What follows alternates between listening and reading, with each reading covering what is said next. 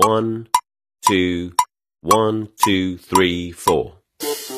大社会，小新闻，新鲜事儿，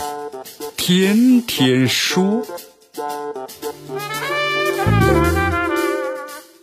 朋友们，你们好，这里是天天说事儿，我是江南。根据媒体的报道，在短视频平台上啊，这二手车呢直播带货，这频现低俗的营销啊。为了吸引关注呢，这女主播们往往都衣着暴露。搔首弄姿，用各种的性感撩人的姿势，包括呢具有挑逗性的言语，大打着色情的擦边球，因此呢被网友们戏称为是二手车推销员。当这个员呢，此员非彼员呢。对此的话，有二手车业内人士表示，他们并不反感的请美女直播卖车。但这种呢打色情擦边球的营销行为，拉低了整个行业的档次。他们希望呢二手车行业能够回到的比拼品质的正轨上来，而不是一味的来比谁家的女主播更加的好看、更家的露骨。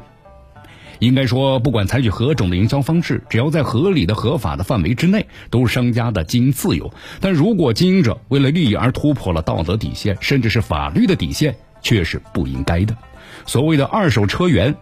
从本质上讲，它是一个不折不扣的广告推销行为，也就是通过呀这种呢衣着暴露的女性网络服务的方式，增加相关的二手车包括所在平台的人气和知名度，进而吸引更多的消费者关注其平台并且消费。这二手车源不但是直播时穿着姿势不妥，期间的一些直播诱导也非常的不妥。比如说，一些二手车源在直播间里头对打榜低的粉丝公开喊爸爸。无疑是一种变相的应援打榜的诱导，那么是另外一种呢畸形而且违规的。我们说了氪金的方式，咱们中国呀广告法第九条就规定，这广告呢不得妨碍社会公共秩序，或者是违背呢社会良好的风尚。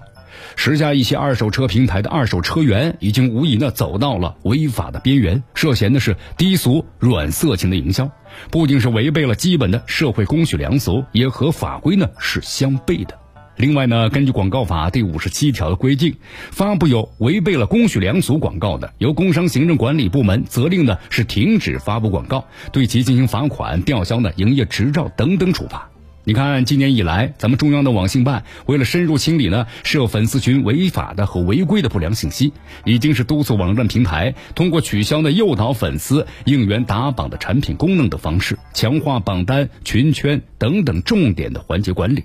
一些违规的平台呢，得到了我们说及时应有的处理。这种背景之下，一些二手车源的直播行为也明显的出格了。值得注意的是啊，这次呢，我们说二手车源的相关消息被媒体曝光之后，在获得大多数的网友关注和呼吁整治的同时，也有少数人对此呢不以为然，认为这是多管闲事呢，吹毛求疵。目前的话，网络上呢如此搞擦边球营销的，并非是二手车一家。没必要呢，只盯着一个行业说事儿。